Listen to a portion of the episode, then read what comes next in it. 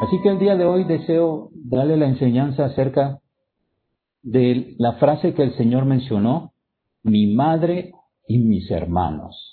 Voy a mencionarles sobre estos criterios, ya que el Señor, a pesar de que nació en una familia física, Dios o Jesús muestra de que existe una familia superior a la física y es la espiritual.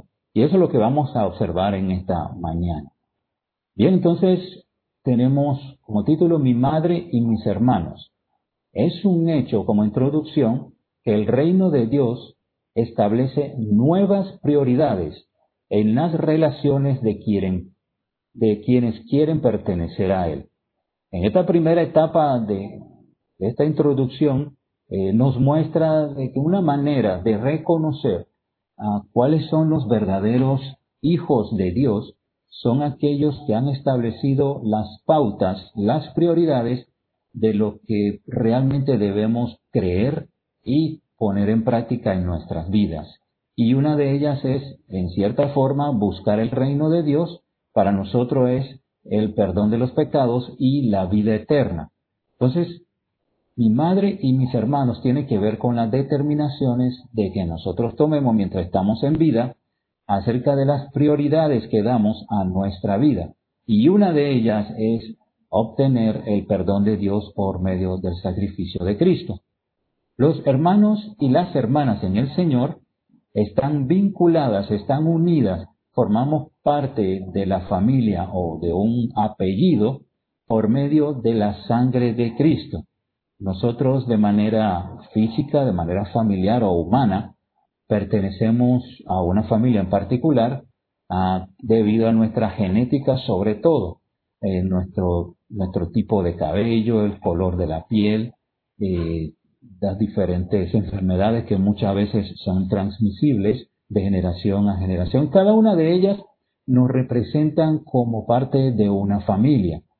Pero en cuanto a la familia espiritual, lo que nos enlaza como, como familia es el sacrificio que Cristo hizo en la cruz por nosotros. Entonces, el Señor, cuando estaba eh, unas horas antes de ser crucificado, Él le menciona a sus discípulos, ya no los llamaré discípulos, los llamaré mis amigos. Y otras secciones dice, ustedes son mis hermanos. Otros en Juan capítulo 1, versículo 12, y a los que creen en su nombre le dio potestad de ser llamados hijos de Dios. Entonces la creencia nuestra, nuestra, nuestra afirmación de que la única manera de pertenecer a la familia de Dios es por medio de aceptar al Señor eh, como nuestro Salvador personal, es lo que nos permite tener un vínculo más estrecho con esto, con los creyentes, así como también con el Señor Jesucristo. Y es lo que nos une y es un vínculo mucho más fuerte que los familiares que nosotros tenemos, de acuerdo a nuestro apellido, de acuerdo a la familia que nosotros tenemos. Mucho más importantes, y vamos a verlo en varios versículos, para el Señor Jesús, a pesar de que tuvo varios hermanos, varias hermanas, tuvo padre y tuvo madre, le dio mayor prioridad a la familia espiritual antes que a la familia de, generacional o que tiene que ver con, con la genética sobre todo. Bien, vamos a observar los hermanos de Jesús. Dice Marcos, ¿no es este el carpintero, hablando de José, hijo de María, hermano, perdón, no es este el carpintero hablando de Jesús, hijo de María, y observe, hermano de Jacobo, de José, de Judas y de Simón, y observe algo más, ¿no están también aquí con nosotros sus hermanas y se escandalizaban de él. Podemos ver de que Jesús tenía esto familia, tenía esto compañerismo durante todo el transcurso que tuvo desde su niñez hasta su vida adulta, hasta los 30 años que estuvo cercanos a sus familias, quizá alguno de sus hermanos, no sé, alguna de sus hermanas se casaron y salieron del hogar pero tuvo compañerismo con su, eh, su padre José, su padre postizo, y su madre María, la que le engendró, y esto por medio del Espíritu Santo. Entonces todos ellos eran hermanos en la sangre, eran padres en la sangre. Y estos fueron los que convivieron con él. Sería bueno pensar un poco cómo fue el comportamiento que tuvieron sus hermanos eh, cuando él estuvo junto con ellos, viendo de que él tenía otras costumbres, otros criterios, era mucho más sensible en cuanto al mal, en cuanto al pecado, cómo sería la vida del Señor Jesús con sus hermanos. Quizá le mencionaron que él se creía perfecto, él pensaba que era mejor entre los demás, a pesar de que conocían, por decirlo así, la historia de su nacimiento, los se burlaban, tenían un criterio distinto a lo que realmente era y en cierta forma, si pensáramos que esto hubiera sucedido en nuestra familia, hubiéramos tenido el mismo criterio, observar un, uno de nuestros familiares mejor que los demás. Y este fue el transcurrir de la vida del Señor Jesús juntamente con sus hermanos. Bien, vamos a ver, vamos a ver cuáles eran los criterios, las costumbres y las acciones que tomaban sus hermanos a través de la historia que esto, el Señor tuvo durante los tres años que eh, fue a predicar el Evangelio a diferentes lugares donde estuvo conviviendo. Y uno de ellos, de los hermanos de Jesús, es que no creían en Él. A pesar de que habían convivido, parece que durante ese tiempo no había esto generado ninguna acción especial que confirmara de que esto él era el Hijo de Dios o era una persona totalmente diferente al resto, ya que no había mostrado ningún papel eh, de poder por medio de lo que él era, el Hijo de Dios. Entonces no creían en él y los hermanos, dice, le exigían hacer milagros.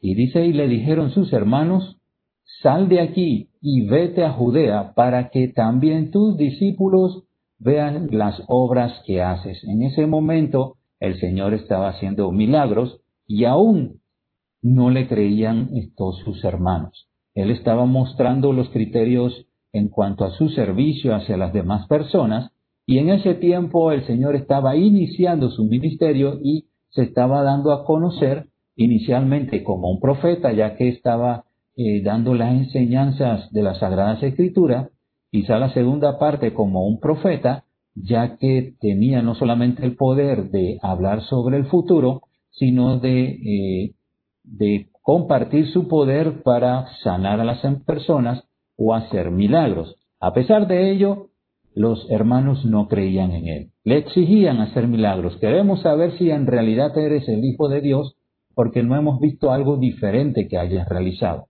Creo que durante su tiempo de los 30 años eh, no tuvo una representación de que realmente era el Hijo de Dios y quizá por eso no creían en él. Uno más es que no eran sus seguidores, estaban ausentes al enseñar la palabra. El Señor estuvo varias veces en Nazaret, donde creció, fue varias veces a, a, a Belén, fue varias veces a Canaán, varias veces a Galilea, fue en diferentes lugares. Y es posible que visitara en varias ocasiones a, su familia, en Galilea sobre todo, para que tuvieran la oportunidad de escucharle. Pero si puede observar en el pasaje bíblico, que son los que generalmente he colocado en la parte inferior, observe lo que dice. Mientras él aún hablaba a la gente, he aquí su madre y sus hermanos estaban afuera y le querían hablar. El Señor estaba reunidos con sus discípulos, con aquellos que querían conocer, eh, comprendía de que era un profeta o un, alguien que estudiaba la Biblia para enseñar la palabra del Todopoderoso, pero sus hermanos no eran sus seguidores. El Señor se trasladaba a diferentes lugares y cuando llegaban al lugar donde ellos se encontraban, no se reunían con, dentro, con el resto de los discípulos para escuchar su mensaje, sino en ese momento fueron a visitarle y querían consultar algo con él. El Señor le mencionó, no tengo tiempo para ustedes. Así que podemos ver de que los hermanos Jesús no eran sus seguidores, no creían lo que él predicaba, solamente quizá eran palabras bonitas, eran conceptos claros acerca de la palabra de Dios, quizás solamente lo veían eh, leyendo esto, el Antiguo Testamento, el Pentateuco, los profetas, esto, los libros históricos y pensaban de que, pensaba de que se creía alguien mayor o mejor de aquellos que se encontraban en, en las Sagradas Escrituras y por eso quizá no le daban importancia a sus enseñanzas. Así que no eran sus seguidores tampoco. Otro más, decían está fuera de sus cabales. Esto, ellos observaron de que había una persona que era muda. Y el Señor se dio cuenta de que su enfermedad no tenía que ver eh, de un problema genético o de nacimiento, sino que había un poder espiritual que lo estaba gobernando e impedía de que pudiera eh, tener una vida normal y no podía hablar. Cuando el Señor se le acercó, automáticamente el demonio salió y la persona pudo hablar de manera eh, normal como todos los demás. Las personas se asombraron, se asustaron también y aún los fariseos le mencionaron, si tú tienes poder para, para ejecutar esta acción de sacar demonios, es porque tú eres, tienes el poder del Belcebú o de Satanás.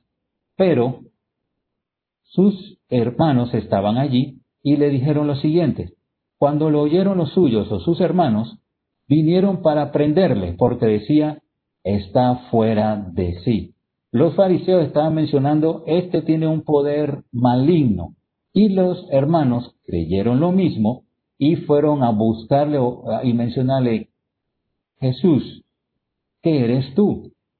¿Por qué no estás eh, humillando delante de las personas para indicarle de que posees un, supuestamente cierta santidad, credibilidad o, o, de conocimiento de las Sagradas Escrituras, cuando al final las personas más bien te están acusando como una persona peligrosa de tener un poder demoníaco para esto calmar la vida de las otras personas o de sus enfermedades. Así que decía, están fuera de sus cabales. Este Señor llamado Jesús, nuestro hermano, no creemos en Él, sino que le falta, tiene un problema en el cerebro, tiene un problema de conducta, de entendimiento.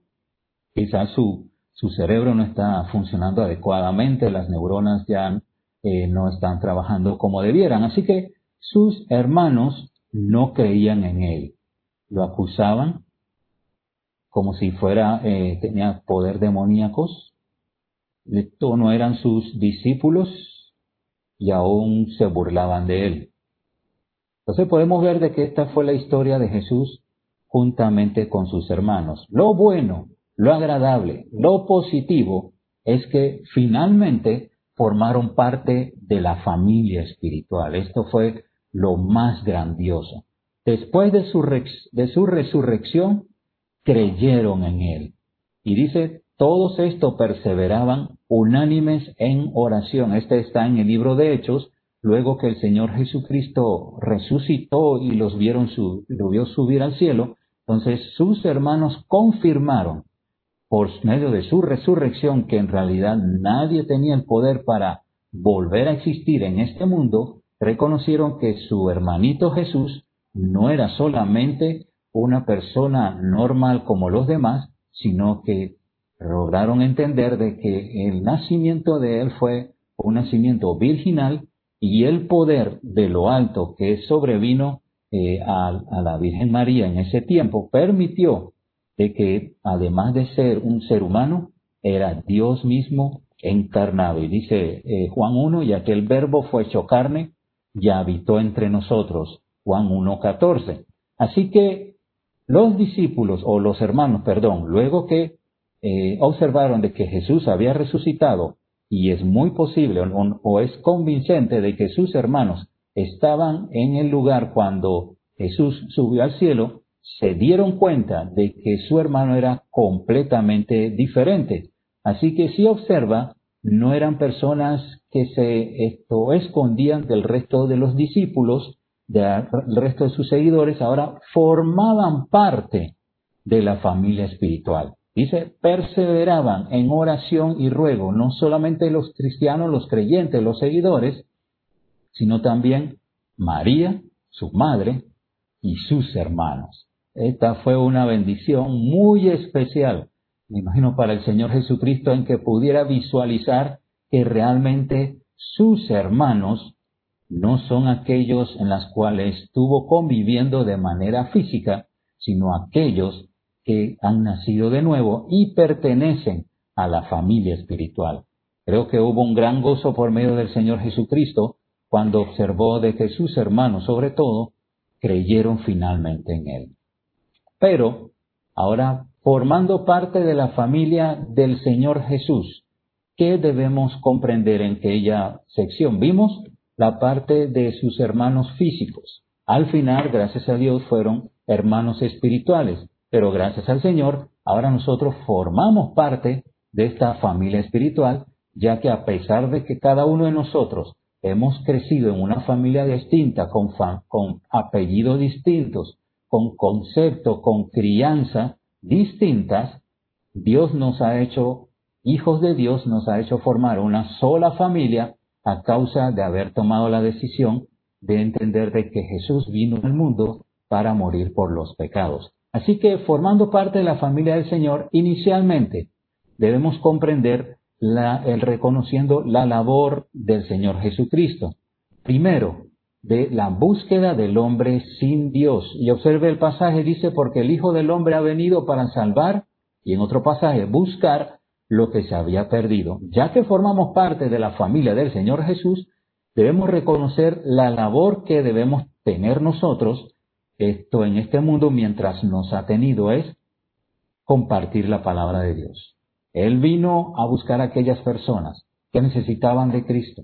Y gracias al Señor que se ha transmitido esta enseñanza de generación atrás generación en la familia espiritual hasta que ha llegado a nuestros días y quizá cada uno de nosotros, eh, como hemos escuchado en algunas ocasiones, damos en comprendido de que nos acordamos por lo menos en el mes de nuestro nacimiento espiritual y hemos contado cuántos años de, de esto, de vida espiritual o de esto, experiencia de madurez espiritual hemos tenido desde que aceptamos al Señor.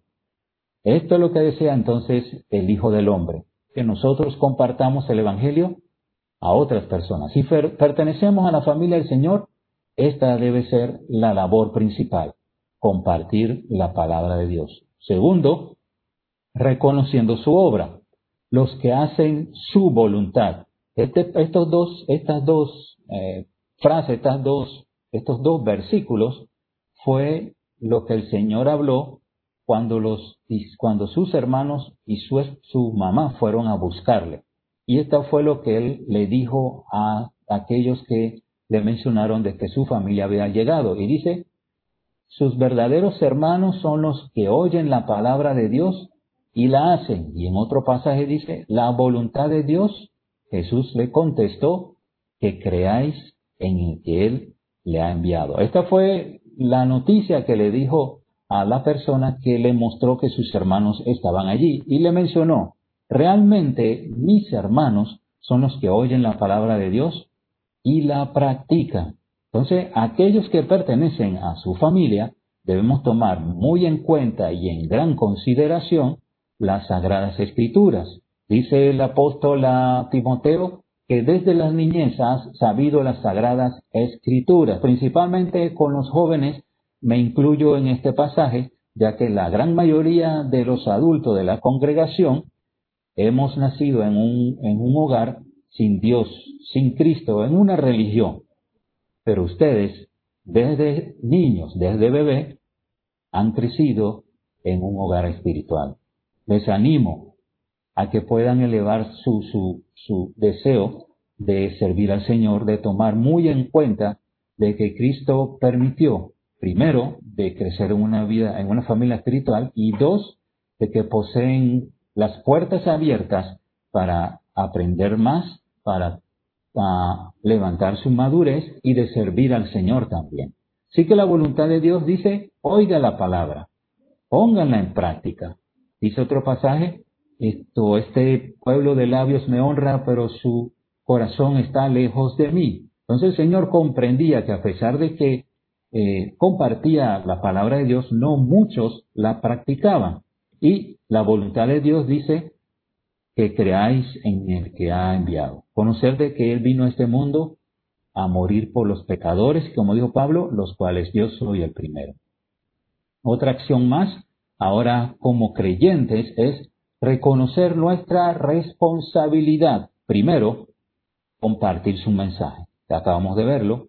Dios nos ha dado esta responsabilidad. Así como en la dispensación, esta es la dispensación de la gracia, es la sexta, y la responsabilidad nuestra es compartir la palabra de Dios. En el del gobierno humano pudiéramos ver, el ser humano iba a gobernar de una manera correcta, eh, principalmente sobre la vida de un ser humano. Pero el de nosotros es compartir el mensaje.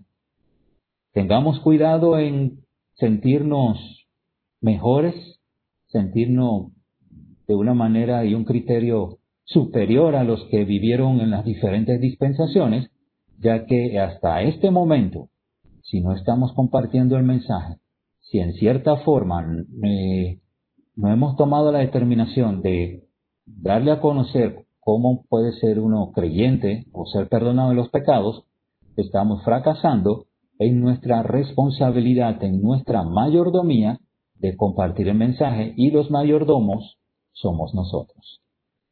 Formando parte de las enseñanzas en las reuniones eclesiásticas eh, semanalmente tenemos tres cultos, 12 al mes y más o menos estaba eh, sacando cuenta, han habido más de 100 cultos por parte de nuestra iglesia y ha sido una bendición que una gran cantidad eh, de hermanos, casi en su totalidad, lo hemos estado reuniendo por medio de la plataforma o de internet y ha sido una bendición muy grande, por lo menos en ver los nombres de cada uno de saber de que están congregándose, están deseosas de, separar el horario de cada uno de los cultos, a pesar de que algunos llegan casi rasando los miércoles para el culto de oración, están presentes en las reuniones eclesiásticas.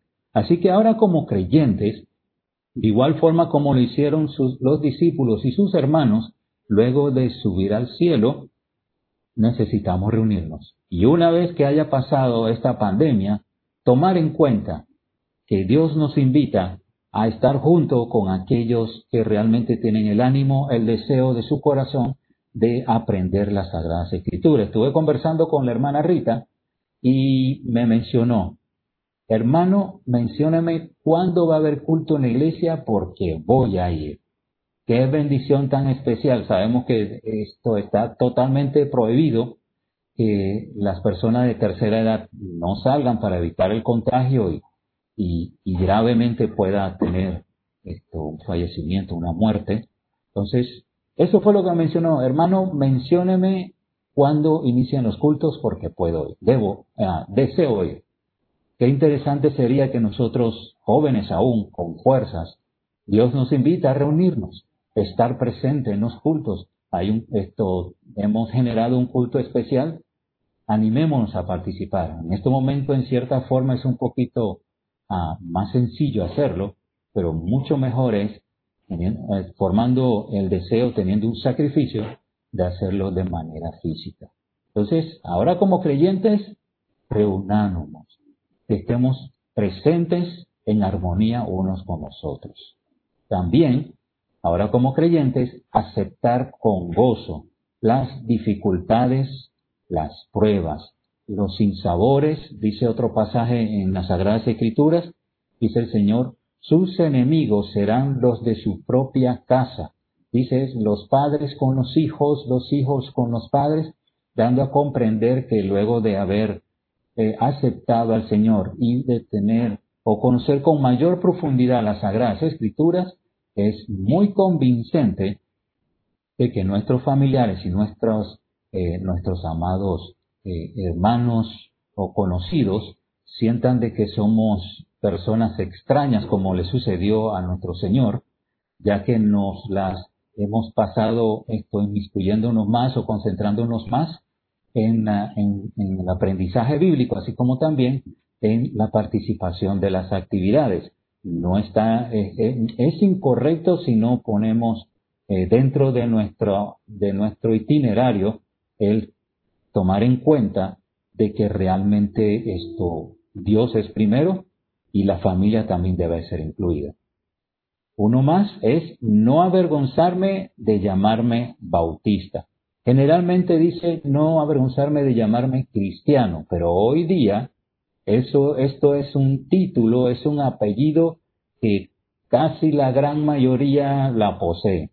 Usted conversa con alguna persona y dice bendición, varón, Dios te bendiga, cuando en realidad solamente es una frase conocida y aún usted ha podido ver en programas de televisión que en donde la participación de su programa es un poquito esto, declinable, mencionan estas frases. Pues hemos visto de que no es solamente decir cristiano o, o bendecir a otros, sino no avergonzarme de llamarme bautista, que nuestros criterios, nuestros pensamientos, nuestras convicciones, nuestras doctrinas son confirmadas en la palabra de Dios, ya a pesar de que vean en nosotros esto una falta de asistencia en algunas actividades no agradables a Dios, una forma de vestirnos distintas, una forma de hablar, de tener esto, un compañerismo distinto, de tener una,